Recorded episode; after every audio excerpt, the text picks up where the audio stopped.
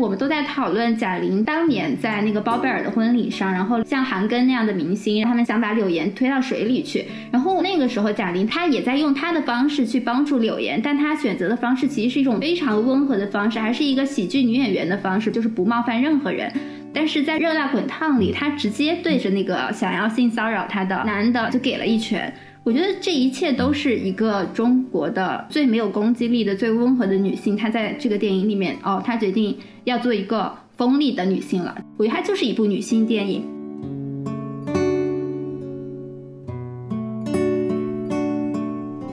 我觉得更厉害的其实是他之后的那个表达，就是他去派出所，然后那个警察就说遇事情不要这么冲动，有事儿。还是要找警察。这个细节在我看来，就是女性的反抗权是被收编的。就是当我们都在说我们要反抗性骚扰的时候，就这个反抗的权利到底在谁的手上？贾玲打出那一拳是那个女导演的锋利，但是随后他们就去了派出所。那这个锋利到底是合理的还是不合理的？女性拥有了力量，然后呢？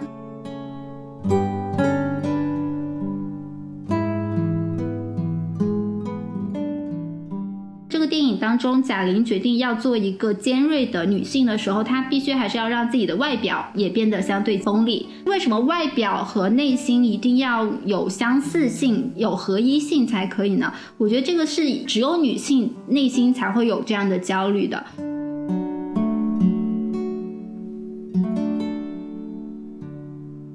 大家好，欢迎收听本期的不合时宜。我是在刚刚狂风暴雨过的阿姆斯特丹和大家录制节目的若涵。那今天这期节目仍然是一期连线录制。我的搭档庆刚刚逃离了荷兰的妖风，抵达了好吃又好玩的日本，所以庆先和大家打个招呼吧。大家好，我是庆啊，我是刚刚从重感冒中恢复的。对，然后现在正在日本九州岛上的一个名字我都说不出来的 小城市上 参加这一期的连线，所以今天声音非常的嘶哑，非常开心。对，可以今天来做这次的连线，也非常开心。今天就是终于终于跟今天我们邀请到的这位嘉宾来录这期节目，因为。我们好像也说了好几年了，但今天就是 finally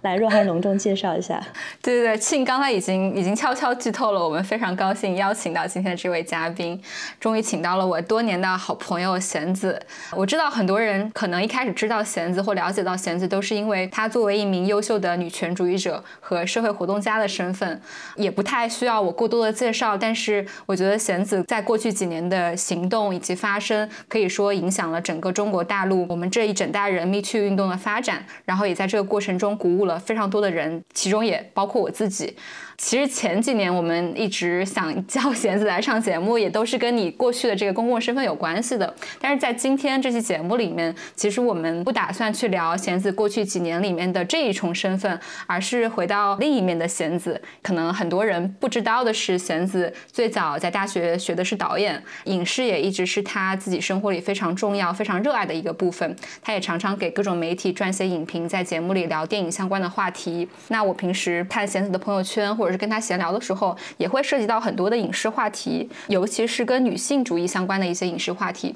所以我觉得今天也是一次很好的机会吧。因为这期节目凑起来的由头是前几天我在跟弦子闲聊的时候，然后那时候正好是春节，然后我就问弦子说有没有去看最近大家在热议的《热辣滚烫》这部电影。那这部电影其实，在社交媒体当中评价也是比较两极化的吧。而这个两极化，我觉得有性别视角的这个分野。比如说，我们会发现好像很多的男性影评人对这部电影的评价不是那么的高。所以我当时找到弦子聊这个话题的时候，他当时还没有去看这部电影。然后看完之后，弦子跟我很激动的说：“我太想聊了。”所以就有了今天的我们的这期主题。要不弦子先跟大家来打个招呼吧。不合时宜的听众们，大家好，我是弦子。这就是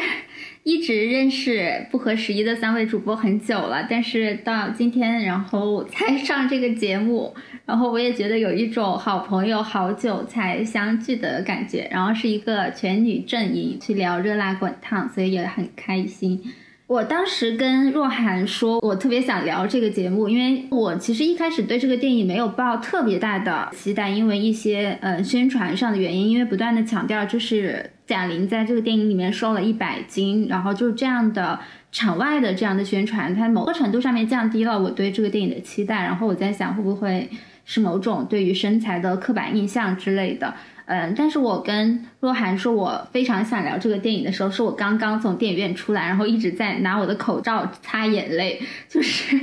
一直在哭，然后就是从电影字幕完全结束，然后然后就还在哭，然后走出电影院的时候就跟若涵说，就是非常想聊这个电影，因为看了这个电影之后才发现，就这个电影所表达的，然后跟它的场外的那些宣传，然后包括我觉得不管是喜欢这个电影还是不喜欢这个电影的讨论。我觉得都比不上，就是这个电影本身带给我的震撼。就是我觉得还是有很多在讨论之外没有被提到的，这个电影带给我的感动。我其实特别同意，因为我觉得今天可能我们开始聊的这个话题由头是《热辣滚烫》这部电影，但是在接下来，我觉得我们不可避免的会要去聊到很多的跟女性主义相关的一些议题，包括女性和身体的关系，包括为什么我们需要更多的女性创作者。然后刚刚贤子提到说看完这部电影之后哭的不行，我也是有类似的体验的。就是当然我我觉得他在一些剧本的设计上为观众制造了很多泪点的，但这部电影依然给我的感受是非常触动的。所以我觉得第一个问题也是先想抛给大家，就是大家在看完这部电影之后，觉得最感动的点是什么？刚刚贤子提到说哭了，你觉得打动你的、让你落泪的点是什么？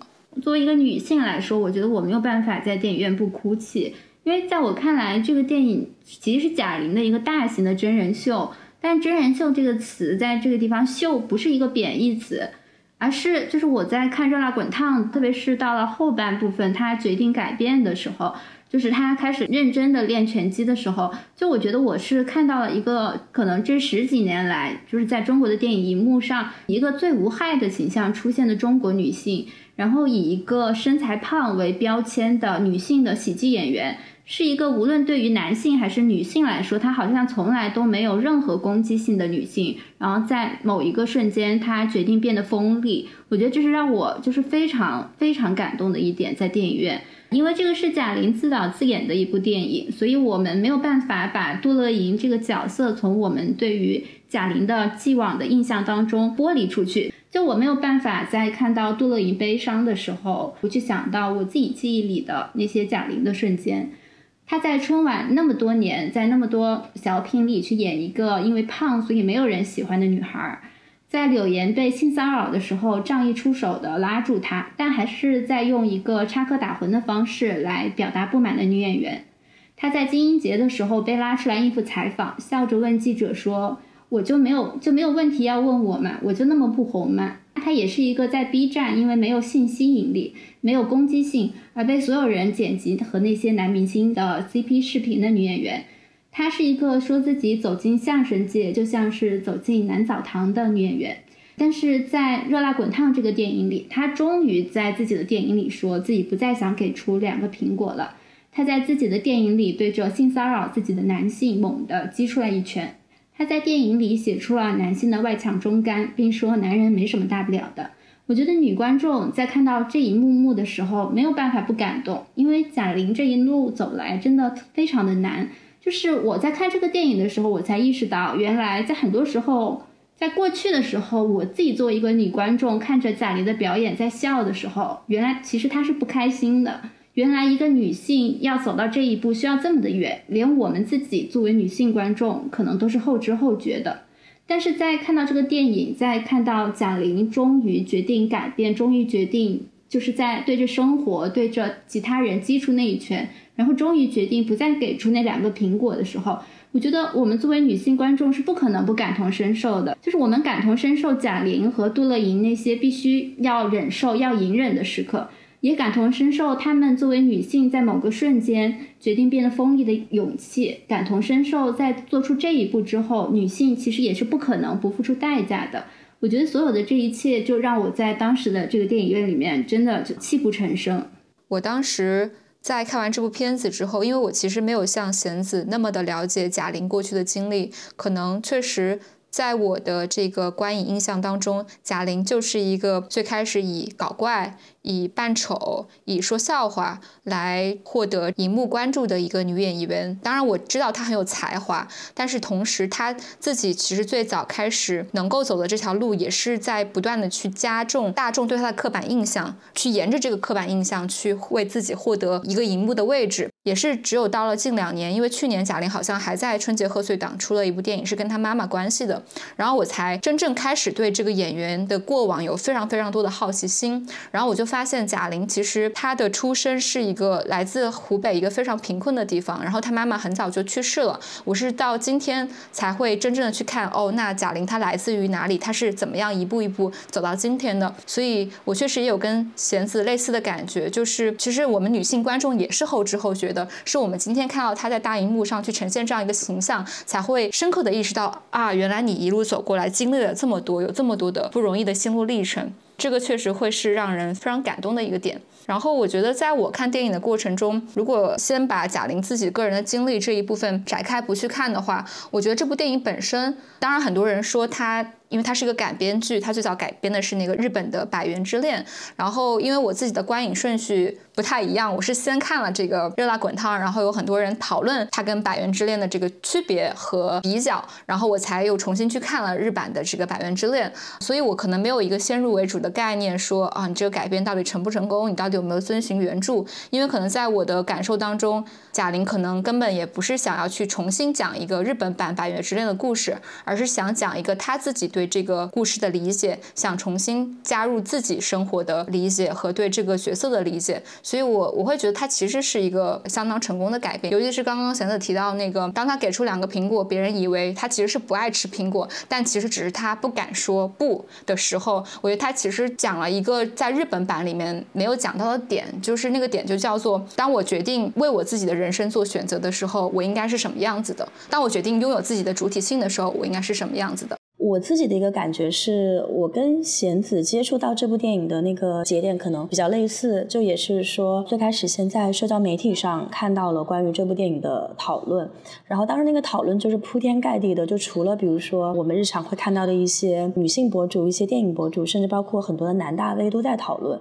所以当时我就也是一下子就是对这个事情既觉得很好奇，但是又有一些下意识的警惕，就是觉得说这是不是一个宣传上的。噱头，然后我就去回想了一下，比如说之前看过的一些影视作品当中，如果出现，比如说这个剧里面的人物，他对于体型、体重有跟这个演员很不符的时候，演员的真实生活很不符的时候，我们可能更习惯的一种方式是，现实中本来很美的人，他们为了演这个剧，然后去变丑，比如说像《瘦身男女》里面的那个郑秀文，就是大家都是莫文蔚、郑秀文这种，都是在现实生活中。非常非常美的演员，然后他们为了符合这个角色的需要，去扮演一个丑的角色。我觉得那个中其实也包含了我们可能在之前社会的价值，包括对于表演这个事情的一些默认的设置，就是我们仍然默认说肥胖的，或者说像当时莫文蔚在跟周星驰那部电影里面扮演的那种猪扒女的那种形象，就大家默认说这个形象是一个。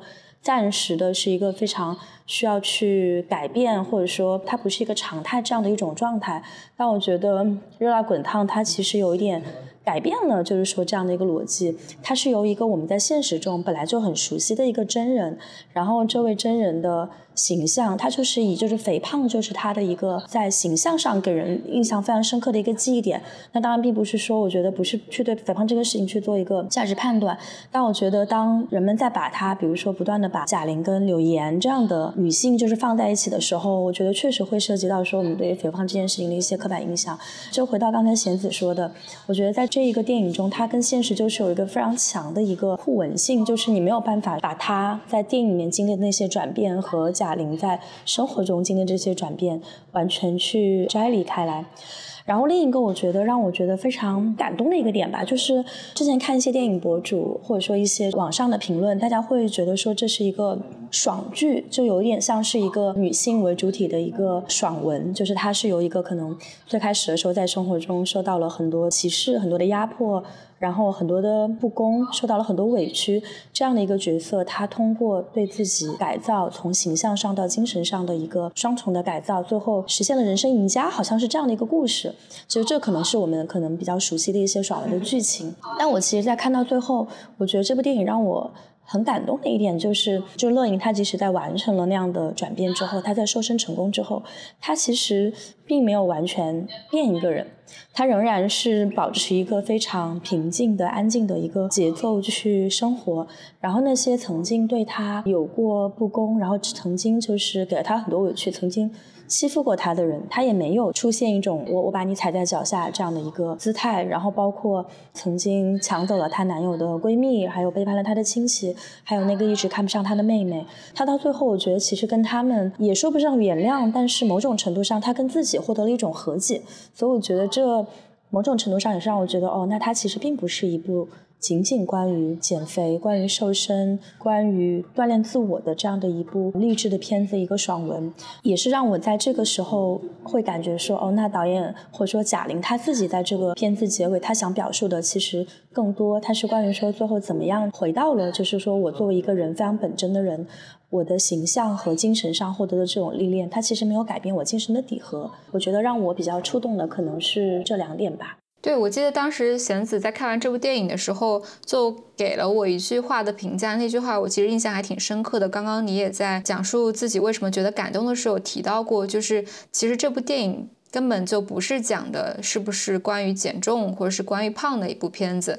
而是一个中国女人决定锋利的时刻。对于这个，其实我我觉得我自己也很有感受，就是可能在我觉得过往很多的这种荧幕作品当中，大家会把胖给描述成一种丑，或者放在一个丑的范畴里面。所以当一个主人公要完成自我蜕变的时候，他首先要摆脱的就是这样的一种胖。我记得小时候看到了这个片子。讲丑女的，她最终一定是要变成一个大美女，才能够完成这个人生的逆袭。但是我觉得这部电影里面最让我自己觉得正面的地方，就在于其实最终我觉得贾玲她尝试去塑造这个电影的方式是胖其实是没有问题的，有问题的其实是对于这个胖的审视，大家对于胖这样一种形象的侮辱。或者是对于他的轻视，就当你是一个形象不足够好或不符合这个社会标准的人的时候，你是怎么样的去遭受了社会对你的这些轻视？我觉得这个其实是他想要去传达的最重要的一个点吧。所以我也想知道弦子，你当时有这样的一个结论是什么原因？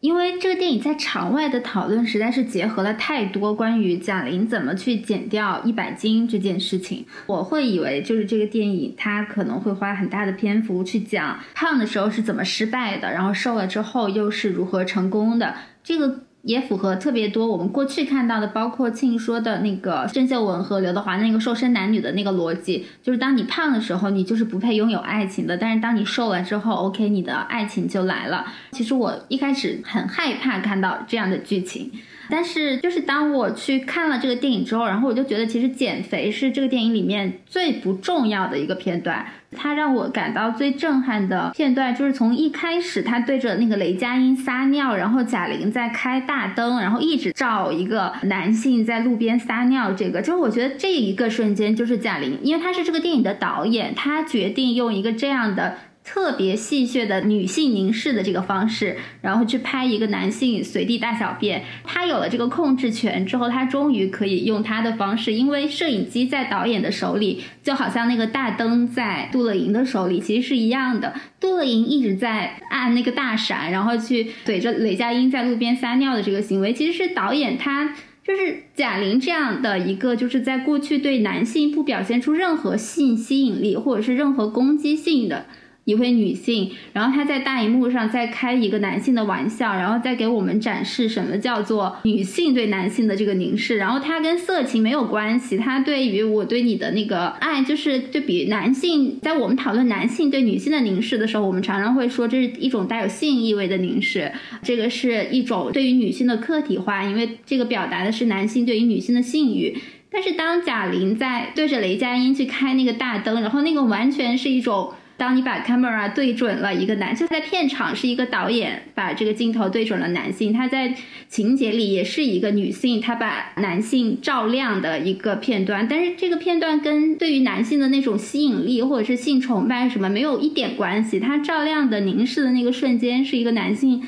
随地大小便的一个特别猥琐。当然，雷佳音他有一种天赋，他可以化解各种猥琐的形象，或者我们就说是一个特别窝囊废的一个瞬间。然后，就我觉得这就是一个女性导演她在表现出锋利，就是从来没有人去用一个带着性的眼光去凝视贾玲。我觉得这个其实同样也是她在这个电影里面要反抗的标签，就是。好多时候，我们对于胖胖的人的那个形象，其实很多时候它是一种去性化的形象，或者是就是我们会天然的觉得这个人是无害的。就我这几天在跟我爸妈就是过年，然后他们在看一个电视剧叫《流金岁月》，然后那个里面就会非常刻板，有一个男主角的跟班，然后他的性格非常的好，他是一个好人，然后这个演员就是一个胖子，就是我们好像对于胖的人只有两种刻板的印象，一种是他们非常的颓废，一种是他们非常的丧。还有一种刻板印象就是他们非常的好人，一定是没有脾气的人，一定是磕叉打魂的，然后一定像贾玲一样，就是在任何时候她都要做一个用自嘲来暖场的人。但是就是从贾玲对着雷佳音打那个大灯开始，然后我就觉得这就是一个女性她变得锋利的一个瞬间，就是她开始凝视男性了。而且他在这个凝视里面表达了一种他自己的态度。虽然电影里面的杜乐莹他在开那个大灯之后，他在某一个阶段他是爱上了雷佳音的这个角色，但是贾玲她明显。他在那个电影院里面是让雷佳音，就是他这个很窝囊的这个男性的这个行为，然后不断的被点亮，然后以此来逗乐电影院当中的观众。然后那时候电影院所有观众都在哈哈大笑，就是为了这一场电影里面有特别多这样的这个细节，包括那个男健身教练转账的时候，他。转五千块钱，他说咱们来一三一四五二零，就是贾玲，她在这个电影里面，就是她用她导演的这个权利开始，她对男性在开玩笑，而不是对女性开玩笑。我觉得这个是一个让我觉得一个中国的女性她变得锋利的瞬间，因为哪怕是乔杉这个角色，在李焕英和在热辣滚烫里就特别的不一样。就是乔杉他在热辣滚烫里面，他扮演的是一个不好的前男友嘛，然后也是各种戏谑的嘲讽，包括让李雪琴给了他一大巴掌。那个当然也是一个女导演，她当她拥有权利之后，她对男演员做的事情。但是乔杉其实在李焕英的那个电影里面演的是一个父亲啊，父亲虽然有各种各样的问题，但是女儿还是希望母亲跟乔杉在一起。李焕英那个电影讲的其实是对母亲母爱的一种。呼唤吧，所以乔杉在那个里面扮演了，还是一个他虽然不行，但他是父亲，所以他是一个非常非常正面的形象。但是我看到在第二部的贾玲就让乔杉在电影里面挨了李雪的一个大巴掌，然后我觉得其实就是这个电影里面大家可能也是因为宣传原因之类的，大家都在看到减了一百斤这件事情，但是我自己看到的其实是。当贾玲在这个电影里面，就是她不像上一次李焕英那样去试图去讨好所有的观众，然后试图去拍一个非常的大团圆的一个结局，就是那个电影才是真正的，就是希望让所有人去哭。但是在这个电影的时候，他很多时候其实包括对于男性，然后或者是对于女性在生活当中的感受，他用了一种很戏谑的方式，一种你也没什么大不了的方式，然后他用这样的方式不断的在刻画那些健身教练，刻画雷佳音这个男主角。刻画他那个餐饮店的那个老板，我觉得所有这样的细节，其实他贯彻下来，包括他对于李雪琴或者是张小斐，我就算女性她出轨了也也没怎么着，就大家还是很坦然的活着，就是包括所有这样的瞬间，我觉得其实这个对于我来说是，我觉得这个电影给我特别大的一个感受，就是为当一个中国女性决定锋利，就是贾玲在《热辣滚烫》这个电影里面，包括她相对于《百元之恋》的改编。这个当中有很大一部分就是她怎么去凝视这些男性，然后怎么去用一种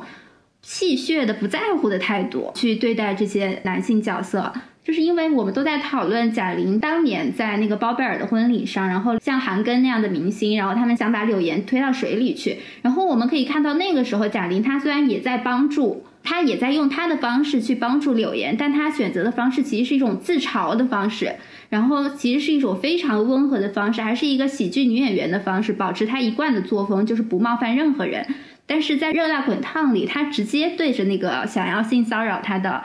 男的那个烧烤店的老板就给了一拳。我觉得这一切都是一个中国的最没有攻击力的、最温和的女性，她在这个电影里面，哦，她决定要做一个锋利的女性了。我觉得它就是一部女性电影。特别是她对于这些男性的刻画，对于性骚扰这些情节的描写，就你没有办法否认《热辣滚烫》是一部女性主义的电影。那么，当一个中国的最成功的商业片的女导演，她决定去做一个这样女性主义的题材的时候，本身也是她要变得锋利的一个选择。所以，我觉得就是当大家都在关注这个电影里面贾玲减了一百斤。或者是拳击这个运动本身的时候，我觉得这一个地方是让我觉得非常震撼的，就是贾玲愿意去冒犯人。我觉得这个是我非常乐意看到，当一个女性拥有了摄影机之后，她可以去做的事情。我自己也特别有共鸣，尤其是刚刚贤子说的那个贾玲，她对于男性的角色有很多的戏谑，然后对女性角色其实是有一些包容在的，比如这个剧里面的这个出轨的情节，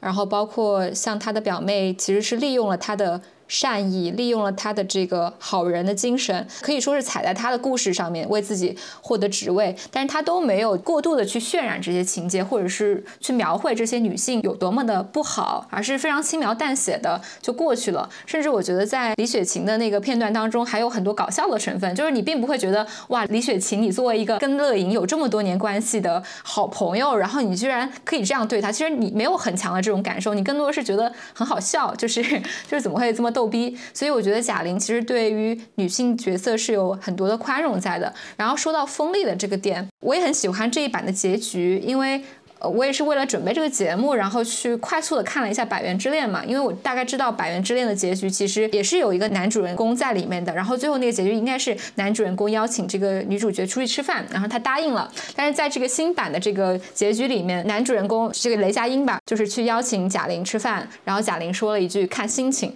然后我觉得这三个字其实是非常有力量、非常锋利，也代表了这个人格，就是贾玲的这个人，他通过自我觉醒，通过运动重新夺回自己。主体性的一个非常有力的证明吧，这个是我自己觉得它跟日版的这个《百元之恋》不太一样的地方。我不知道贤子是什么样的感受，因为其实，在回应一些关键的女性议题，包括性骚扰、性侵这些议题的时候，《百元之恋》也都有触及。《百元之恋》的剧情里面，应该是女主被强奸了，当然我觉得也是非常真实的，就是她作为一个社会底层的人群，然后她能够做的就是在回去的路上不断的捂着肚子说好疼啊，好疼啊。我觉得那个画。画面也是刺痛了非常多女性的内心的，因为我们也都知道，这其实是一个非常非常常见的情景，就是你作为一个没有权利的人，你是很难去对于那样的一种状态表现出即刻的那样的一种愤怒的。所以我觉得那个呈现也是很真实的。但是我觉得在设计这个议题的时候，其实这两部片子的处理方式是不一样的。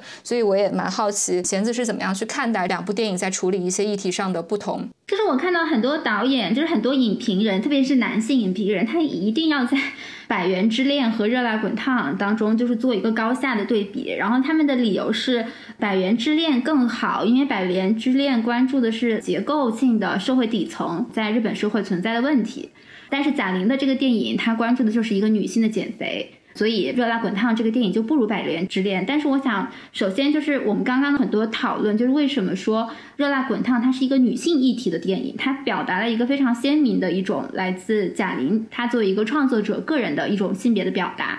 我觉得就是创作者关注社会结构和创作者关注性别议题，这个本身其实并没有一个完全的高下之分，特别是在很多男导演对于性别议题完全忽视啊，他更愿意去关注社会议题的时候。我们更不应该去贬低女性导演为什么要去关注性别议题这件事情。所以我觉得就是以这个议题的不同，然后将这两个电影去区分一个高低。我觉得它其实是一种非常男性的傲慢，就好像是我去讲阶级问题就更重要啊，性别问题放在一边，性别问题要 low 一些，要低一等。这样的评判，我觉得它是非常男性、非常傲慢的，而且它。完全的没有，作为一个男性，可能他真的就是被热辣滚烫所冒犯了，而不像我们女性就知道哦，冒犯到男性之后，我们就知道哦，这是一个女性议题的电影。《百元之恋》和《热辣滚烫》对于性骚扰、性侵，它都有一个这样的处理。就是我觉得，就是在《百元之恋》里面，就是这个性侵的这个处理，它更多的时候其实是导演他在表达一种，就是作为社会底层的一种无序，还有就在某个程度上面一种互相伤害的一个状态。而重点并不是，就是女主角并不是在经历过性侵之后才去蜕变的。《百元之恋》的安藤英，她还是在因为她爱上了那个男性，然后又被男性抛弃之后，所以她去选择拳击，她想要去赢一次嘛。那这个性侵是在所有的这些伤害当中所施加的一环。我觉得导演的处理也是很好的，包括安藤英去报警。然后包括安藤英，就是像你刚刚说的，他很小声、很小声的说自己肚子痛，但是他没有更多的方式去保护自己、去捍卫自己。但是我觉得在这个地方，导演他想表达的是，这是安藤英作为一个社会底层所遭遇的一系列的问题当中的一环。也就是在这个地方性侵的这件事情，就跟安藤英之前的，包括他从家里被妹妹欺负，然后被赶出来，就是所有的这些一样，其实是他所遭遇的一环。就他没有被导演单独的，就是拿出来，就是作为一个性别议题去表达。当《百元之恋》跟性别的联系，我觉得其实更多的是安藤英她作为一个非常杰出的一个女演员，然后她在这个电影里面表现出来的一种女性的面对所有的这些处境的张力。而且就是在我看来，《百元之恋》其实它更多的表达的，其实还是一种人和人之间，就是在底层的人和人之间的，不管说是前面有互相伤害的部分，但是后面也有包括安藤英跟那个。呃，一直要来抢便当的那个老太太之间的关系，还有安藤英跟那个同样是社会底层的渣男朋友，但是他们可能在某一个瞬间，他们还是需要在彼此抱团，因为他们是这个社会的底层，是这个社会不被理解的一部分。我觉得这个也是导演就是想要表达的不被看到的人和人之间的这种关系。我觉得这当然也是非常可贵的。就说到热辣滚烫，我非常喜欢热辣滚烫。就是当贾玲在健身之后，她在性骚扰之后，就是给出一拳的那个处理。首先，我觉得这个是一个女性她在拿回自己身体的主体性的一个瞬间，就是在贾玲她作为一个女性导演的处理里面，就是她遭遇性骚扰的这个瞬间，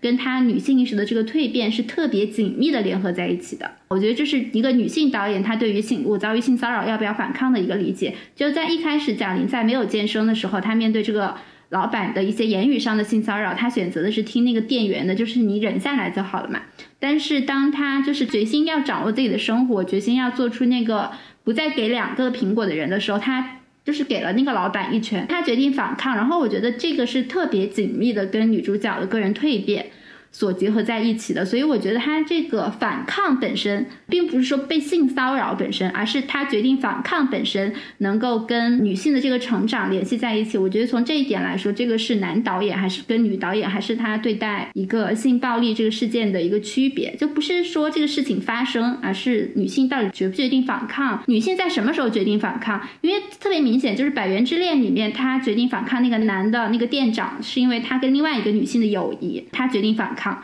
我觉得这个处理也很好，但是在贾玲的热辣滚烫里面，可能就是更直接一些，就是女性要对侵犯我自己的人，特别是一个身体上的侵犯，特别是在性骚扰，在中国电影或者是说性骚扰在中国社会还是一个。不太被讨论到，或者是有被有意回避的一个议题的时候，然后导演做出这样的一个表达，我觉得很厉害。然后我觉得更厉害的，其实他之后的那个表达，就是他去派出所，然后他杨子他的表妹把他领回去的时候，那个警察就说遇事情不要这么冲动，有事儿还是要找警察。然后那个时候我在想，他这个我不知道是不是导演的有意为之，但是这个细节在我看来，就是女性的反抗权是被收编的。就是我花了那么大的时间，花了那么大的力量，然后我去健身，我好不容易变成了一个。当所有人都在说女性没有男性有力气的时候，贾玲她减肥了一百斤，做了那么大的努力，然后她不管是在戏里还是在戏外这个角色，然后她终于给出来那一拳，然后立刻就遭遇到警察的教育，说啊，你这个时候不应该反抗，你应该等着我们来拯救你。然后我看到这一幕的时候，我觉得太真实了。对，我不知道这个是不是导演的一个有意为之，还是无意为之，因为可能就是贾玲的本意是要引出她跟杨紫的那一段戏，就是他跟他表妹的那一段戏。但是我在看到这个的时候，我觉得嗯，无心插柳柳成荫吧。我觉得它非常的讽刺，就是当女性在拥有了自己的力量之后，就是当女性在突破了社会的偏见，拥有了自己的力量之后。他想要反抗的时候，他依然不允许用自己的力量，他依然要是一个被保护的形象，有事情找警察，等警察来了再解决。如果你自己去解决的话，那就是麻烦。他在女性遇到性骚扰要反抗之外，他更多的体现了一层处境，就是我们到底能够以什么样的方式去反抗，这个是我们自己可以决定的吗？当张艺谋的电影正在讨论一个更所谓的更深刻的话题，去讨论正当防卫的时候，女性在遇到性骚扰自己的男性的时候，我们是否有权利立刻的就给对方一巴掌呢？还是当我们给出对方一巴掌的时候，我们这样的反抗的行为不能够被算作正当防卫，依然要被训诫？就为什么没有人来讨论？女性有没有权利用自己的力量？就是当我们都在说我们要反抗性骚扰的时候，就这个反抗的权利到底在谁的手上？是一种规训的，我们必须要通过整个社会的这个所谓的国家机器，然后一层一层的去申诉进行反抗，还是我们可以更直接的用我们自己的力量给出一拳？当我们给出这一拳之后，女性是会被教育，还是会被规训，还是会被鼓励呢？就是我们拼命的想要去拥有这种力量，当我们女性就是因为。各种各样的危险，拼命的想要拥有力量去捍卫自己的主体性的时候，这种捍卫的权利到底是不是合理？这到底是不是被允许的？到底是不是被认为合理的？是不是还是会被说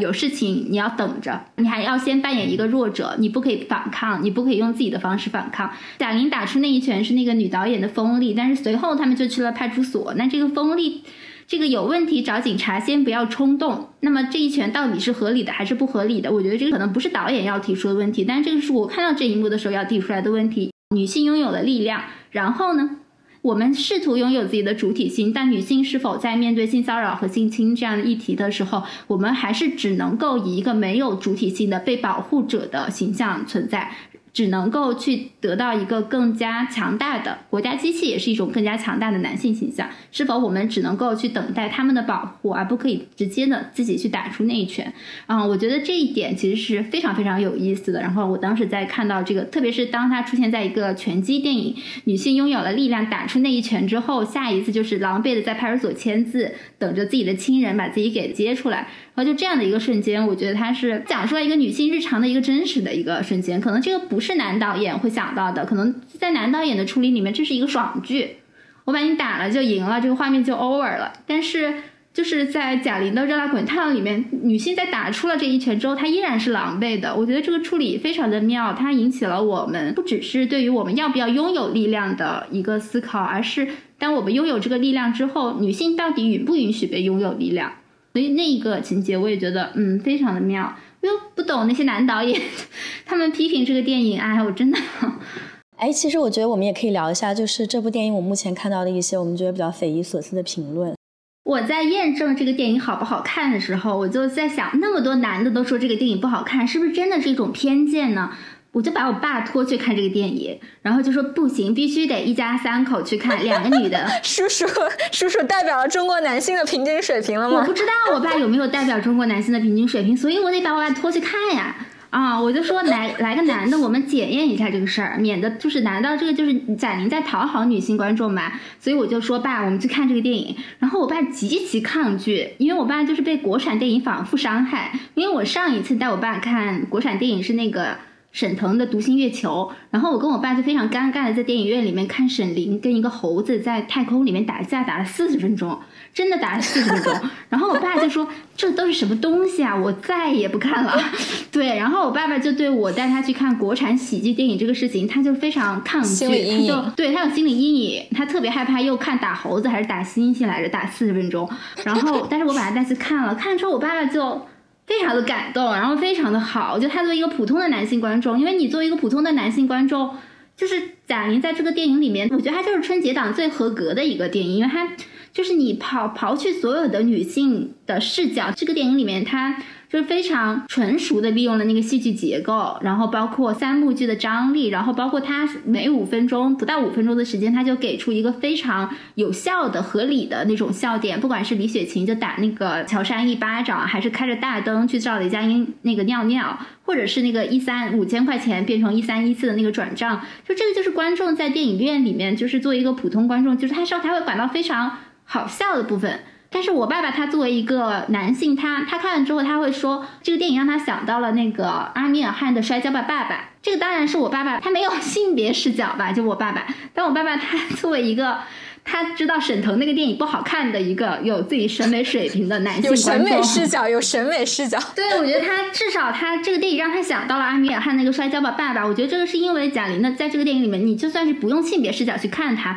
他也尊重了商业电影的叙事规律，就是他该煽情的时候煽情，该搞笑的部分搞笑，然后这种欲扬先抑，它符合一切的创作规律，它是一个很完善的一个商业电影。然后我就在想，贺岁档。大家不就是想看到一个喜剧电影嘛？为什么变成一个女性喜剧电影的时候，就那么多人开始表现不满了呢？这个就是我通过我爸作为一个不看互联网，然后不了解那些互联网纷争，就是非常纯粹的怀着一个对于喜剧电影有一定期待的、有一定要求的一个观众，我觉得他进这个电影院他是快乐的、开心的，他是被满足的。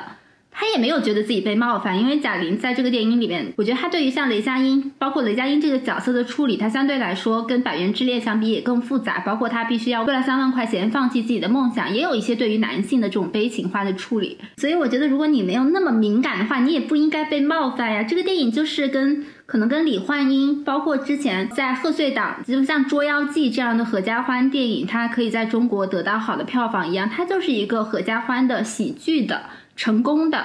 商业片，我觉得这个还需要怎么被批评呢？对，说到这个比较匪夷所思的一些评论啊，就是我可能属于就是跟叔叔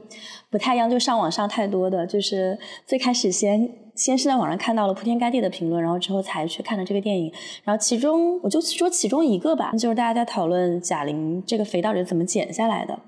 然后有以一些男性大 V 为主，有以一些就是那种可能觉得自己很懂科学，然后很懂。健身很有知识的一些男性大 V，比如他们就会说啊，你看贾玲这个减肥成功，那其实是因为什么？美国还是哪就研发了一种新的减肥神药？我不知道你们看没看到这个评论，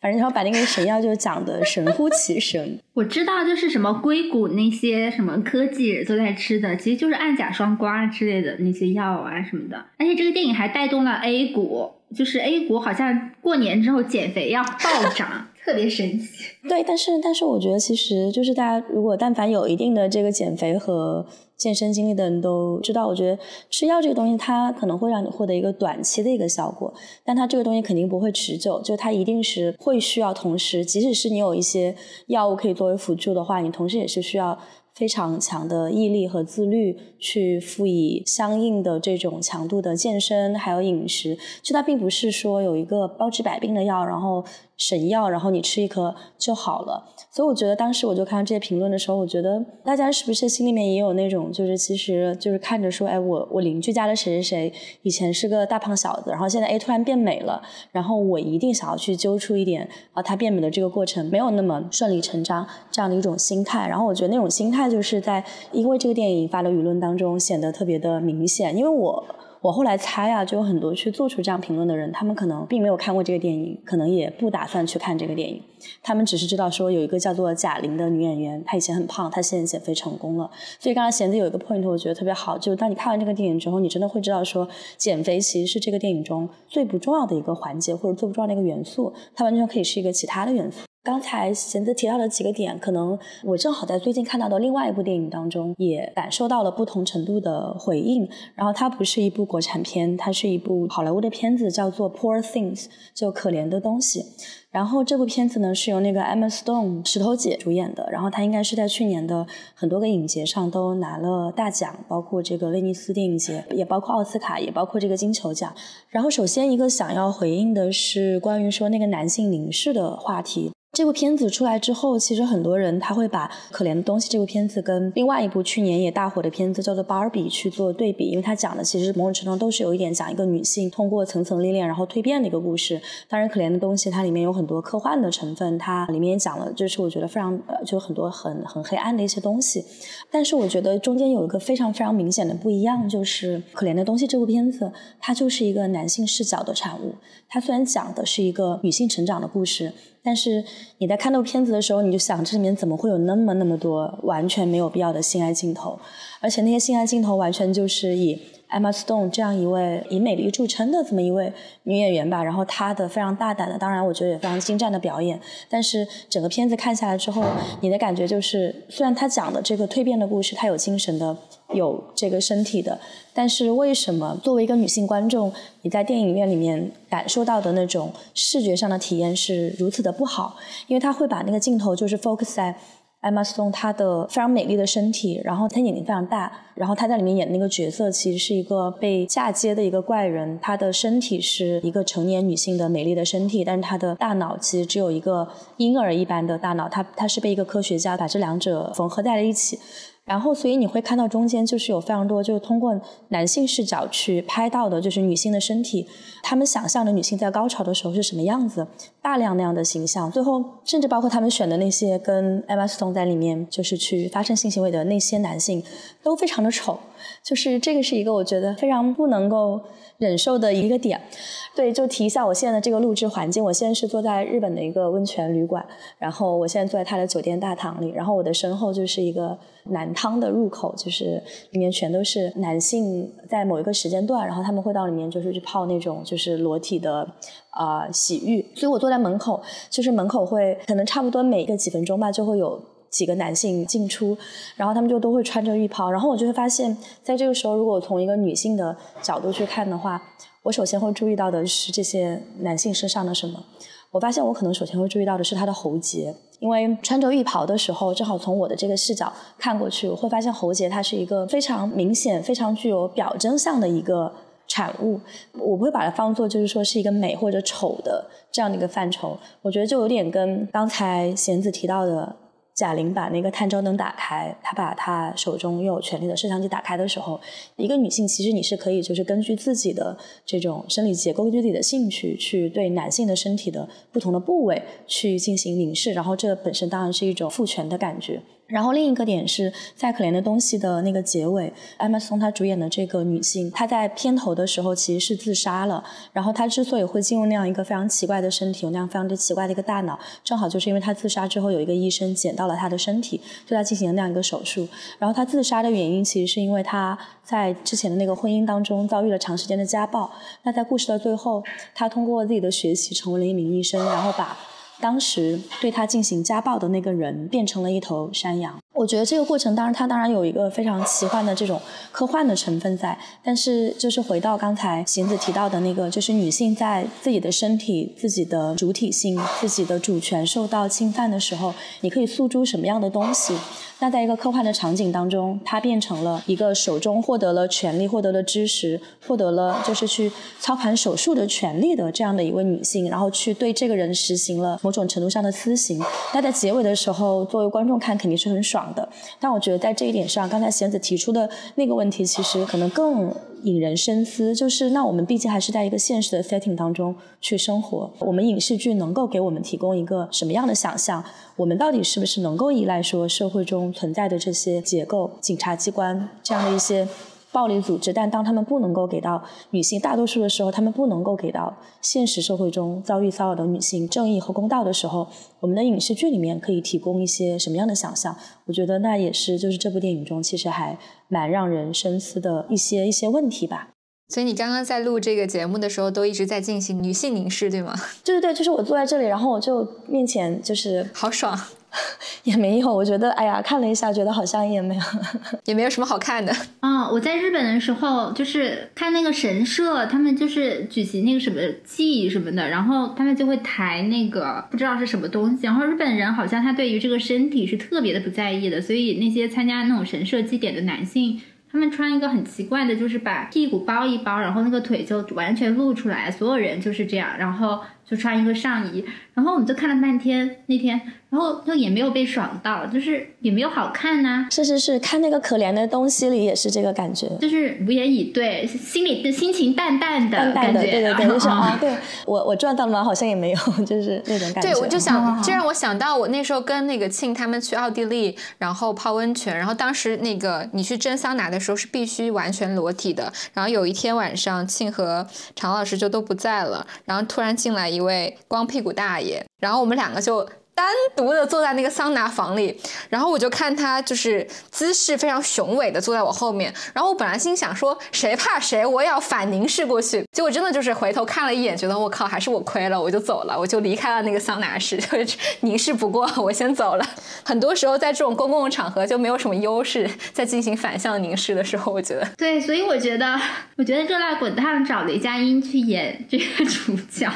就很妙，就是雷佳音就是一个。个你男性凝视他，很适合凝视。对，你也觉得你自己没有讨着什么好，就是一个这样的 一个男演员，所以他一切就被消解了。就是对，包括就是雷佳音，他总有一种那种窝囊废的气质嘛。然后贾玲去男性凝视他感到深爱的时候，观众的反应也是觉得很好笑这个事儿。对，然后包括他最后去约贾玲去吃牛蛙，然后被拒绝，然后观众也觉得哦这个很正常，这个是雷佳音。然后包括雷佳音穿那个粉红色的衣服，然后想要去约他开卡，然后又开不出来那个卡。如果你要是找一个很英俊的男演员去演的话，可能女性观众很多会对他。产生同情之类的吧，但是当你看到雷佳音的时候，你就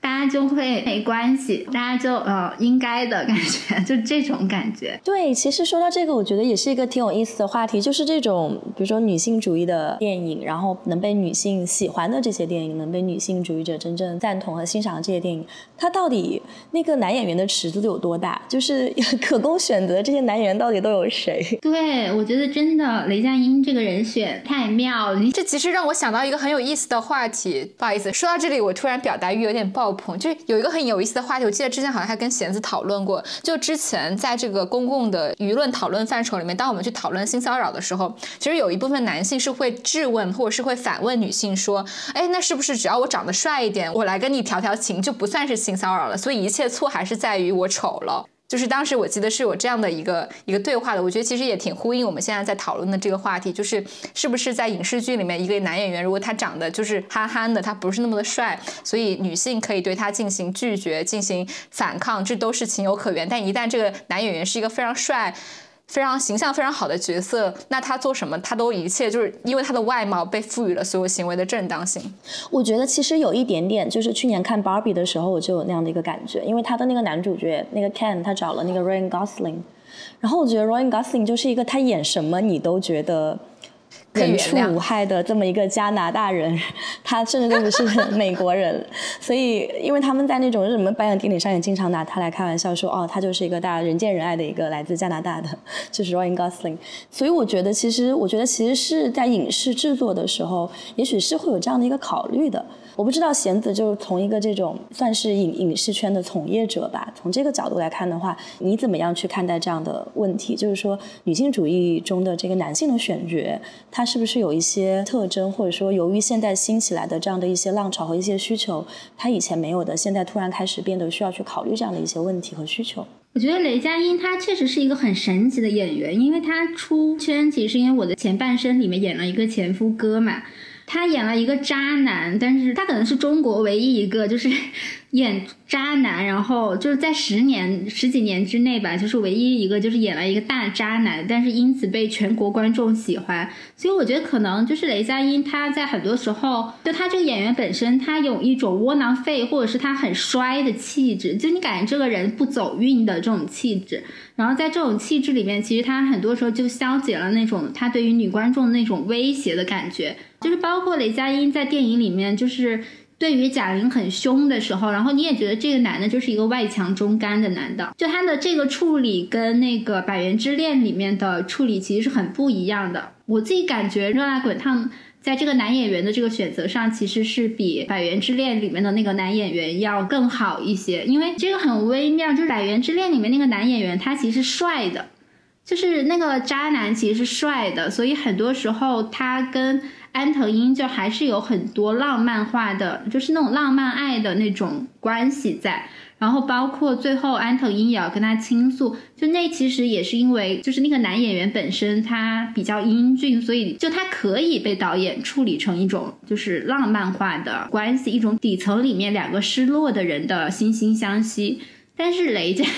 雷佳音他就是有一种 雷佳音得罪你了，我非常喜欢他呀，就是雷佳音有一种幽默感，我觉得就是他就是嗯，就他演前夫哥的时候，就大家为什么喜欢他，好像就是他很讨喜，就是因为他没有攻击力，他不像是《百元之恋》里面那个男演员，他是有性吸引力的，所以他也很快就会找到别的女人，然后跟别的女人在一起嘛。但是雷佳音给女观众的感觉就是她其实就是一个跟沈腾啊、黄渤就是那一挂的，是一个没有什么性吸引力的男演员，所以他在这个里面就不会再给女性带来什么威胁的感觉，所以让你的观影体验就比较舒服，而且就是因为这个也达到了贾玲的目的嘛，因为贾玲在这个电影里面是要去掉浪漫爱的这个成分的，她跟这个男性雷佳音又不是一个这种走浪漫路线的男演员，但是我觉得比较有意思是，其实这个里面是有一个。帅哥的，就是《热辣滚烫》里面，就是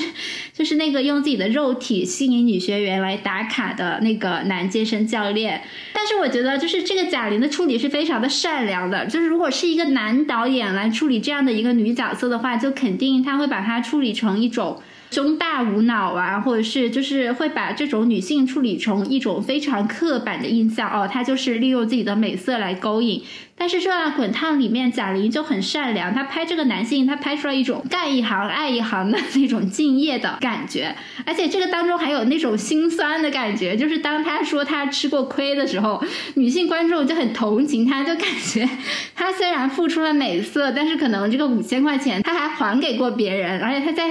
她在里面还要被别的男的打，就是这种一种女性导演的处理，我觉得她很善良，就是就算其他的那些拳馆的女性对他的这种爱慕啊，对这个帅哥的爱慕什么的，是有一点刻板了。但是他在这个里面也没有完全的把这个男性的角色当做一个花瓶，就是对他的什么大腿啊、胸肌给各种特写啊什么的，他还是刻画出来了，这是一个生活的有一点艰辛的啊健身教练，就是形势所迫，而且他确实有一些敬业精神，做一行爱一行。对，然后他还吃过亏，让观众对他有一点同情。我觉得这个也是一种，就是贾玲对于这些男演员的一种，就是当雷佳音他可能天生他的外形，他的那个演员的整个气质，他可以消解就是这种浪漫爱啊，或者是这种男性的这种英俊。但是当贾玲的电影里面有一个这样非常英俊的男演员的时候，就他也没有完全的，就是把他当做一个工具人，就是去进行那种色情的凝视，说哦，像封神就很直接啊，封神就是质子胸肌团，然后女女观众你们过来看吧，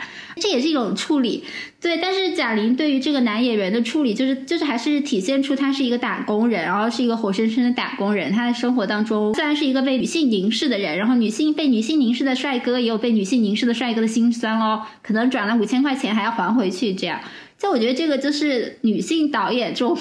很善良的部分，就是包括他去消解这个，就是当我们看到这一幕的时候，我们也不会再觉得哦，这个帅哥是一个。嗯，神坛上的帅哥，就那一瞬间，他也就从神坛上跌下来，就是把他那种帅哥的形象也解构了。我觉得这也是贾玲一个很妙的处理，就他不只是当这个帅哥健身教练出现的时候，他不不是简单的一个满足女性观众的一个产物，他也没有在简单的去物化这个男演员之类的，他做到了有笑点的同同时，然后也去在消解这个帅哥的形象，同时也尽可能的赋予他一些有血有肉的部分。所以，我觉得这个都是女导演非常温柔的处理，就是你不会看到其他的戏里面对男性导演他会，如果他安排一个女性的这种肉蛋角色进来的话，他不会去关心这个女性角色有没有他自己的人物背景啊之类的。是，我觉得这也是女性创作者的一个，在她去塑造这个创作世界里面男性的角色的时候，一种呃一种特质吧。因为女性的这种处境会天然的带给他们一种共情弱势者的处境的这样的一个一个特征。所以当这些男性形象出现的时候，他不是仅仅的作为一种客体去进行服务的。我觉得女性其实还是非常的强调那个理解、那个连接的部分。哪怕是贾玲再去塑造这个转钱的这个健身教练，还是。说雷佳音的时候，他都是在试图理解他们的不得已或情不由衷。为什么雷佳音他有梦想，但是他又那么的挣扎，他最后又会为了三万块钱放弃他的梦想？这中间我觉得他其实是花了很多的铺垫去去让大家去理解的。所以你不会单纯的觉得 OK 雷佳音就是不行或者就是行，你你会对这个人物角色有一个更加立体的理解。我觉得这个是女性创作者在去创作男性形象的时候特别细腻、特别有共情力的部分。对，而且我就想说宣传就是。我就觉得我刚刚就想到封神，然后我就在想，就是大家讨论宣传 low 不 low 或者是低不低级这个事情，然后很多人很多男性影评人他们就特别生气，就是贾玲用那一百斤，就是减了一百斤。嗯，用自己的身体去做宣传，然后我就想到《封神》，就是《封神》用那些男演员的胸肌去做宣传的时候，为什么我没有看到一个男性影评人出来就说乌尔善你这个宣传很低级？哦大家都在说，哦，《封神》被压了那么多年，就是终于出来了，好不容易。呃，封神质子团让这个电影赚到钱了，真是一件大好事儿。然后还有很多严肃的文章分析，就是这种宣传是怎么由女性观众引起，然后被片方利用，它是一种成功的案例。那为什么到了贾玲这里，她也是实打实的在健身呢？如果我们就在说封神质子团也是在健身，那些男演员的胸肌是真实的，那贾玲的瘦身也是真实的呀，而且她也不是一种。赤裸的展示就是一种男色的展示，对吧？而且《封神》是由男性导演主导的一种男色展示，就不由女创作者负责。但是节目就是为什么我就在想到贾玲，她也用她的身体去进行这样的宣传的时候，所有人都在批评她，说她虚伪，说她不真诚，说她利用这个电影做噱头，然后。到了乌尔善这里，大家就要同情他，大家就说你这个严肃创作的导演真不容易。电影上了，用什么办法赚钱就用什么办法赚钱吧。然后到了贾玲这里，当他跟像张艺谋。像宁浩，像这样更有经验的男性导演同台 PK，然后他们他的团队用一个减肥一百斤的这个办法，然后去做宣传的时候，就是且不说他有没有加深刻板印象之类的，但是很多人就会说你这个宣传是假的，或者说你这个宣传非常的低级，低级就是因为你在用你的身体去宣传。我就觉得这个是一种非常明显的双标，就真的是，就是特别是跟封神来对比的话，这个真的太明显了。而且我觉得这也是一种典型的厌女吧，就是大家对贾玲其实是有刻板印象的，大家对她的形象就是哦，你曾经就是那个讲相声的那个搞笑女演员，你现在来拍电影了，然后你还利用你减掉一百斤为噱头，你以前就是一个以胖著称的喜剧演员，所以大家对她的专业能力，对于她能够制造一部什么样子的电影是有这些。偏见在的，然后又因为她是一个女性的身份，就你刚刚描述的那些场景嘛，我觉得是一个典型的大众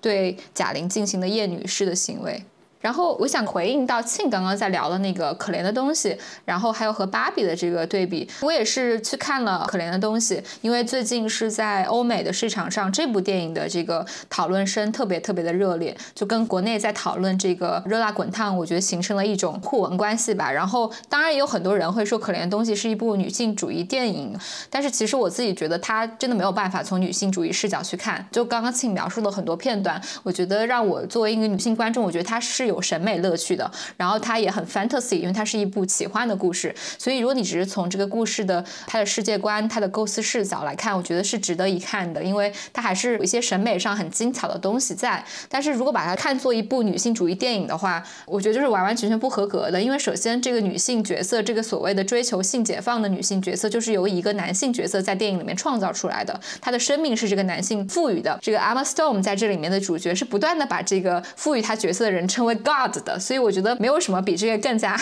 就是男权中心视角的影片了。所以我觉得，如果把它作为一个女性视角的影片来看的话，是不合格的。我还想就是再聊到另外一部电影，就是去年上映的《芭比》。我们刚刚其实也提到了《芭比》，然后相信很多就是在听这期节目的听众应该也是看到过的。那《芭比》它其实是一部大打女权主义牌的片子嘛？我觉得我们也可以来聊一聊，就是《芭比》和《热辣滚烫》，就是在去呈现女性主义议题的时候，带给我们。我们自己的一些感受和区别吧。刚刚其有提到说，芭比里面的一个硬伤，或者是说它在呈现女性主义议题上的一个不可信的点，就在于它里面的人物主角都过于完美了。比如说饰演芭比的这个女演员，她本身就是一个非常非常完美的演员。然后你让她在里面去讲说每个女性都应该成为自己的样子，其实就是一个特别特别没有说服力的事情。所以她也就是一直被诟病说这是一部说教主义式的女性主义片子。就它里面不断的重复各种各样的口号，但是其实没有任何实际的让你觉得打动人的转折或者是点，让你觉得这个东西你的说教是非常值得信服的。不知道贤子是怎么样去看待，就是近几年。在荧幕上的这种女性主义题材的影片的热度。就我觉得，其实它就是不管是芭比还是热辣滚烫，是我们女性在这个讨论，就是关于身材，包括这个身体是否完美，就是所有的这些讨论里面，背后其实可能它最后展现出来的还是一种我们女性对自己身体的焦虑。就是不管是芭比，她本身角色演员本身就已经很完美。还是热辣滚烫里面，就是大家一直在讨论，就是如果我们在单纯的去看这个电影，就是我们一直在聊贾玲跟这个电影的关系。我觉得这是因为这是一个女性导演的的一个创作者，然后我们相信她的真诚。但是如果我们完全的排除所有的场外因素，然后就单纯的去看热辣滚烫这个电影本身，然后包括它在场外的这些宣传的时候，就不得不承认它还是有一些问题。这个问题并不是说他在利用贾玲的真实经历去进行宣传。而是这个电影当中，贾玲决定要做一个尖锐的女性的时候，她必须还是要让自己的外表也变得相对锋利。当她决定要做一个尖锐的锋利的人的时候，她要去健身，她要去有肌肉，然后她要去有攻击性。这个当中，就是观众要去问一个问题，就是为什么外表和内心一定要有相似性、有合一性才可以呢？我觉得这个是只有女性内心才会有这样的焦虑的。就是当我内心强壮的时候，我的身体需不需要强壮？当我的内心强大的时候，我的身体是需不需要是一个完美的、健康的一个状态？包括贾玲，她在过去去做一个比较胖的喜剧演员的时候，她必须要扮演一个角色。当她决定脱离那个角色的时候，她想到的途径是我一定要减肥，减一百斤，我要换一个形象。就是我们尊重她的这个努力，理解她在过去的这种不开心，以及她做出这个决定的这个勇气，就是这个。并不是减一百斤那么简单，而是她要做一个冒犯别人，她要做一个冒犯别人的女性，她要做一个勇敢的在电影里面进行个人表达的女导演。但是这个是不是一定要跟女性的身材联系在一起呢？我们看到许鞍华导演，她这么多年都是一个胖胖的一个温和的形象。但是好像也没有影响他成为一个香港最具个人表达的一个导演，甚至不分男女。当我们观众去讨论这些的时候，还是因为我们女性对于自己的身体，就是我们还在一个进退维谷的一个阶段。我跟很多朋友在讨论，就是减肥这个话题，它到底是不是一种优越感，或者是健身这个话题，它到底是不是一种优越感的时候，就是我觉得可能我们最后在讨论的，其实还是我们女性对于一个自己身体的困惑。就是我们要接受自己是一个什么样的身体？为什么我们还在要求，当我们的精神面貌改变的时候，我们的外表也一定要改变？就是当我们要变得有力量的时候，我们才可以像电影里面的贾玲那样打出那一拳。如果我们是虚弱的，如果我们还是一个圆滚滚的一个身体，那贾玲她还有勇气，她还觉得自己可以做一个尖锐的人吗？我们自己还觉得自己可以去做一个尖锐的人吗？为什么女性必须要有力量才可以改变？包括这种身体的焦虑，对于女性形象的焦虑，它还是有一个问题，就是包括电影当中也存在一个这个问题。就是给个人的状态做一个个人的归因，就是你的颓废可能就是因为你比较胖，包括你喜欢讨好别人，可能就是因为你比较胖。然后当你瘦下来之后，你就有了反抗别人的力量，你就可以做一个尖锐的人。我觉得他更是一个贾玲她自己个人的一个内心，包括她这么多年的一个情绪的释放和表达，然后出于她自己的感受，但是她可能确实也缺少一些，就特别是在身体的改变这个方面，她肯定是缺少一些。就是包括我在前半段看到贾玲一直待在家里的时候，其实我一直想到的是今年所有的媒体自媒体都在讲经济下行，所以年轻人都只能够待在家里。就找不到工作，包括他们去外面，大学生要去做外卖员，或者是很多中产在失业之后没有办法，他们只好躲在咖啡馆里，然后让家人不知道这样的事情。那我在看这个电影的时候，其实我会想到她的颓废，就是女性的这个颓废，当然不应该只是因为她的胖，可能会有更多的原因，也不是像贾玲在电影里面说的，因为她是一个好人，总是被伤害。这个当中当然应该有更多的大的经济上的结构上的原因，那这些可能都是这个电。就是在《热辣滚烫》这个电影里面，他没有去描述的。但是，当我们自己去讨论女性的焦虑和女性的身体的时候，我觉得这个当中，就是还是要讨论，就是包括我们一直在说，你健身是不是就是非常的中产？就是那些网上的健身博主，或者是那些冲锋衣、那些各种品牌的瑜伽服啊什么的，你是不是就是在中产什么的？就是这个当中，其实还是有一个问题，就是。首先是我们女性对于要不要改变自己，我们内心是不是要跟外表的改变一定要结合的一种焦虑。然后我觉得这还是一种讨论的缺失。我觉得有讨论其实是好的。就是像我自己，就是我没有在焦虑健身什么的这个方面，当然我自己有在吃抑郁症的药。但是我在抑郁症的治疗之前，我也会听到很多人有这样的一种评价，就是说抑郁症很好治疗，或者说啊我的抑郁症好了，我治好了我的抑郁症，这也是一种。特权就是这也是一种跟健身成功一样，好像是一种炫耀。就这个事情其实不简单，保持精神健康这个事情一点都不简单。很多人胖就跟很多人抑郁、很多人颓废一样，是这个社会大环境、大结构所带来的。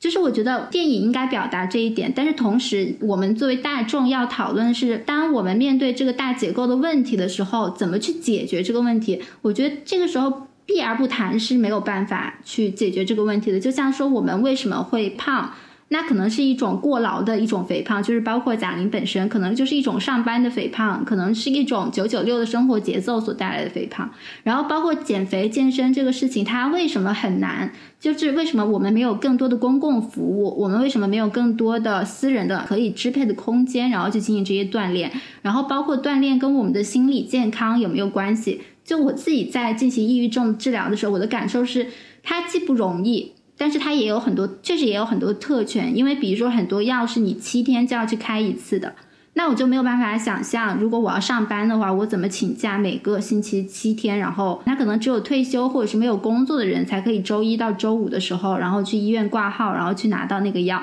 就是我觉得我们要讨论的不是一种敌对的，就是你减肥、你锻炼，就是你有团队。那你就是在炫耀，而是在讨论。就是如果我们普通，就是但是如果我们都不讨论的话，我之前也对抑郁症这个事情治疗，我觉得很恐怖。就是我可能拖了三年才去做这个选择，因为我也没有看到什么讨论。然后我就觉得这会不会是一个？特别难的事情，那会不会彻底改变我的身体？就就我也很少看到这方面的科普，也很少看到。所以我觉得一个更合理的，就是一个更好的一种讨论，其实就是包括解决我们自己身体的焦虑，或者是当我们讨论健身到底是不是一种特权的时候，就是我觉得大家要摊开来讲，而不是让对方闭嘴。如果是贾玲的话，她也应该多讲一下，就是健身这个，就是社会应该有更多的讨论，比如说健身。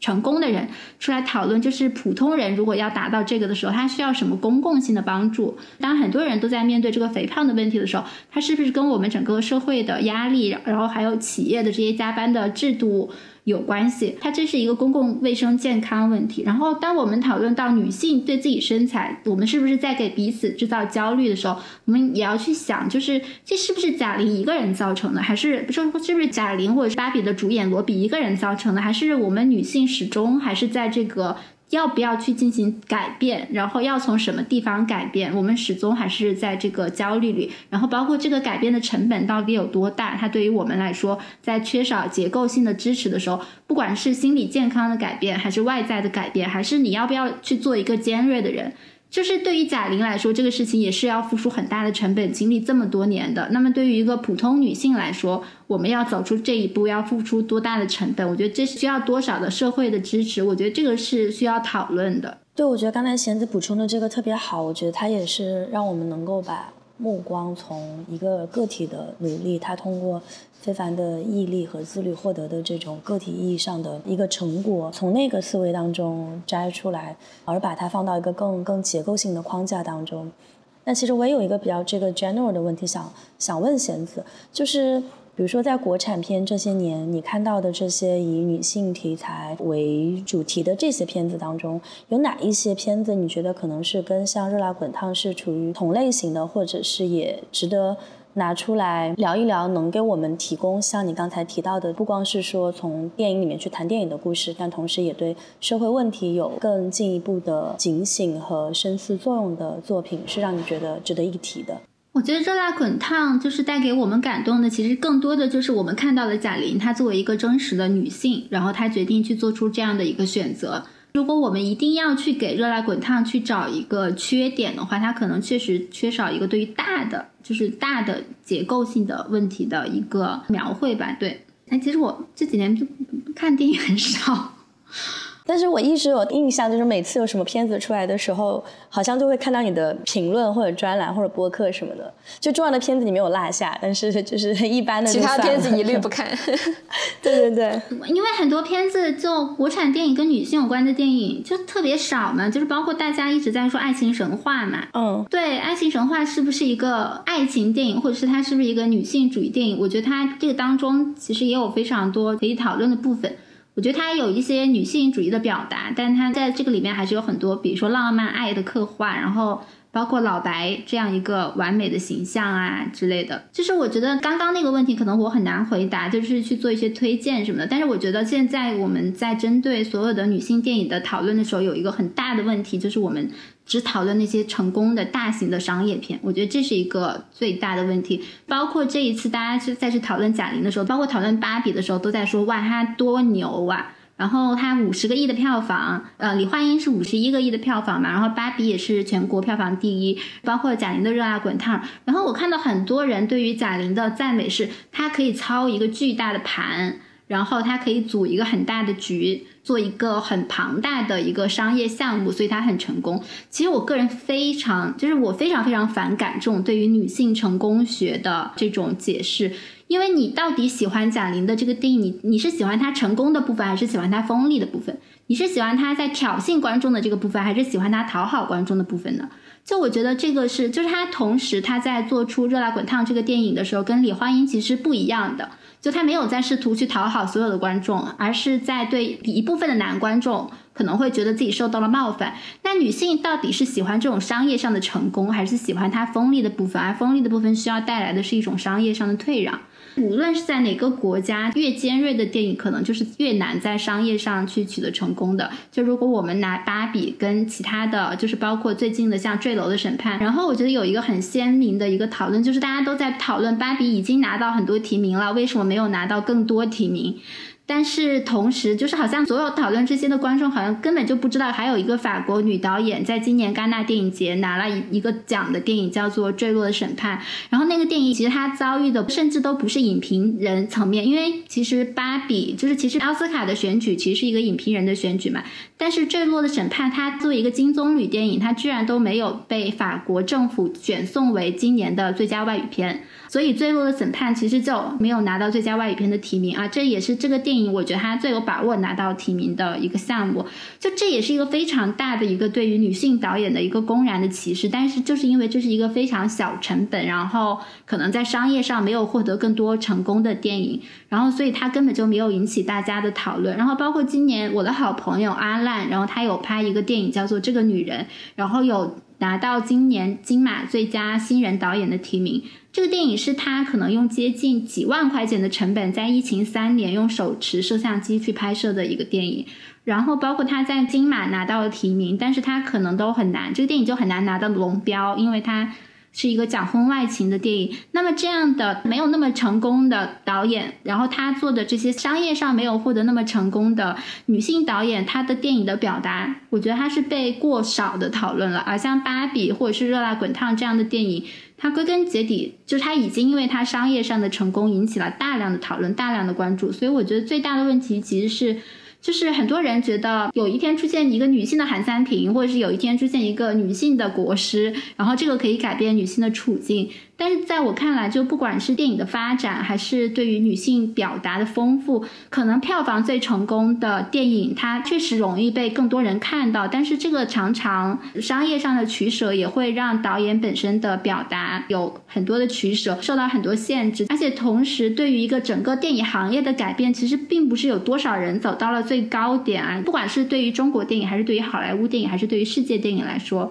就是几个人把整个大盘吃掉，对于整个电影行业来说，你都不能说它是一个绝对健康的事情。当然，我们乐见贾玲获得这个商业上的成功，但是有没有更多女性创作人？我觉得它最关键的一点是中低成本的女性创作人的作品能不能够被这个社会，就是能不能够被我们这些女性观众看到。就是像我的朋友阿烂他拍的这个女人，然后坠落的审判就是这样的电影。他们作为更小成本的电影，他们能不能够更小成本，但是表主题表达更深刻、更尖锐的电影，他们能不能够引起像热辣滚烫、像芭比或者是像 Crossing 这样的关注？我觉得。这个才是一个很重要的一点，就是很多人他在这个电影里面更多的赞美贾玲在商业上的成功，但是我自己觉得其实贾玲是为了个人表达，她有在放弃一些观众。那我们到底是在喜欢她的尖锐的部分，还是在喜欢她商业的部分？我觉得这个很重要。包括我们对于女性导演的作品的期待，就是我们为什么永远在讨论的只是那些票房最成功的电影？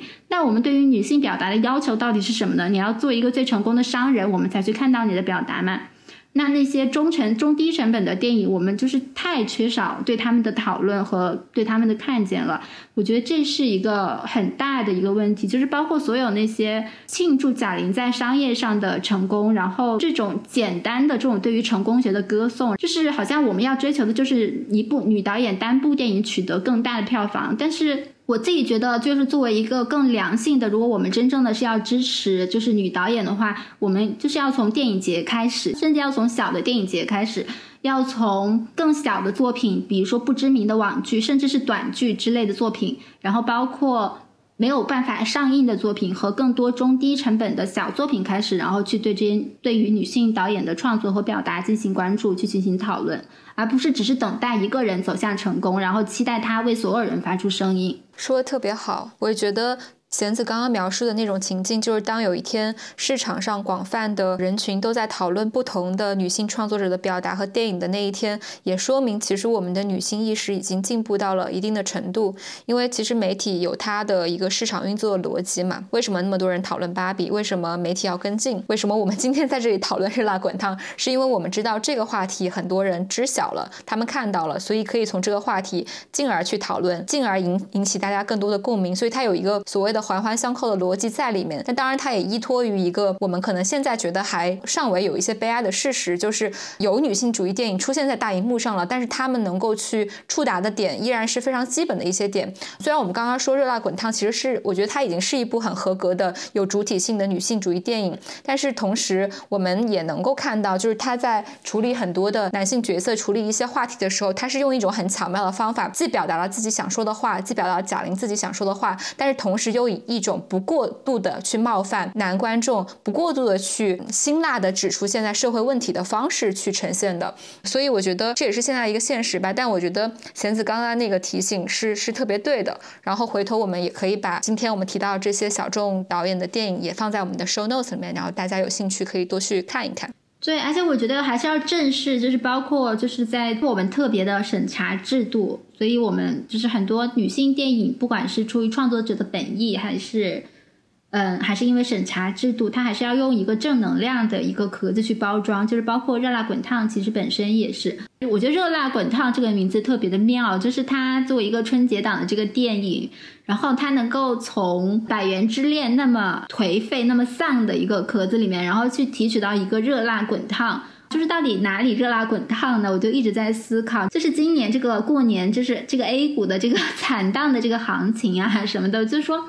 哪里热辣滚烫？但是就是他好像还是在表达一种很中国人的一种很美好的一种很朴素的一种祝愿，就是哦，这个酒店拳击馆的这个老板沙溢这个老板，然后他还在很努力的想一些办法去赚钱。包括我也很喜欢最后贾玲跟那个教练还有健身馆的这个老板，他们这个关系，这三个人的关系在热辣滚烫里面是要加强的。然后这种就是说。男性跟女性就是没有任何性的关系，就是只是我是一个选手，你是一个教练，你们没有把我当一个女人看，也没有把我当一个男人看，是把我当一个选手看。包括比赛结束之后说安慰一下，然后就立刻就走了，就是没有特殊对待。我觉得这个也很感动。但是抛开这一切，就这种热辣滚烫，就是这种就是在困境当中，我们也要积极，要昂扬。就它某种程度上来说，是我们现在所需要的这个时代，我们经常被讨论的一种女性主义的精神，就是我们除了个人的主体性的确认之外，就是很多还在很多时候还在追求一种成功，然后包括在困境当中，我们也不要放弃，然后还要去成功。但我我有的时候也会在想，就是这种积极、热辣滚烫的这种希望。还有这种氛围，包括这种积极向上的这种低调的这种女性主义，就是当然也有尖锐的部分，而尖锐的部分在这个电影里面，很多时候还是被包裹在那个女性自我蜕变，然后变得更健康、更强壮的这个壳子里。然后有的时候我也会在想，这个所谓的热辣滚烫，到底是我们真正的集体无意识，还是它是一种被塑造的集体无意识？就是就这种。乐观，所谓的乐观的这种呈现，它到底是一种不得已而为之的乐观，还是一种就是真正的所谓的中国人的特性？就是不管怎么样，大家过个好年。这个也是我一直在思考这个名字，我觉得很妙。就是 我相信贾玲的诚恳，我也相信这个是贾玲，就是她。它是一种很多我们中国人在就是在面对困境的时候，就是大家就说还是要过个好年，不管怎么样，我们先过个好年。就不管怎么样，这一切都会过去的。但是这一切要怎么过去，就跟女性就是到底要怎么去解决这个结构性的困境一样，我觉得它是一个悬而未决的问题。那这种集体的乐观的这种无意识的精神，到底是被塑造的，还是一种不得已的选择，还是一种外在？包括对于女性来说，这种我们要健身，我们要强壮，它是不是一种外在结构性的改变都越来越困难的时候，我们不得已而为之的一种自身的选择？我觉得这些都是我们在讨论这个电影之外的一种延伸。包括很多人说很喜欢贾玲的第一段，她。很颓废的往外走的时候，他路过了一条非常有烟火气的街道，然后大家都在赞美这个烟火气。我觉得这个可能就是疫情三年之后，大家 没什么人气之后，就连人气都没有之后，看到烟火气，就你就会觉得非常天然的一种感动。但这个是不是一种真实的、完全的底层的一种群像呢？我觉得就是在热辣滚烫背后，还存在着像《百元之恋》那样的暗面。对，我觉得其实这两者互为补充，其实很重要的。是是。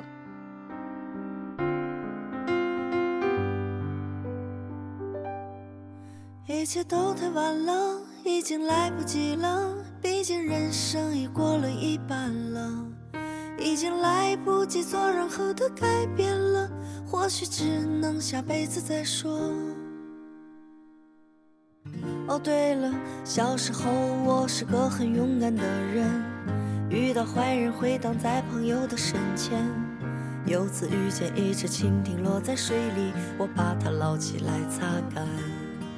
它挥动那翅膀飞走的时候，我看到了它是彩色的，就以为从此以后这世界对我一样温柔。长大后。发现这些都是多余的了。现在的我要懂得成人的规则，所以我越来越变得小心翼翼，不知该怎么找到当初的自己。一切都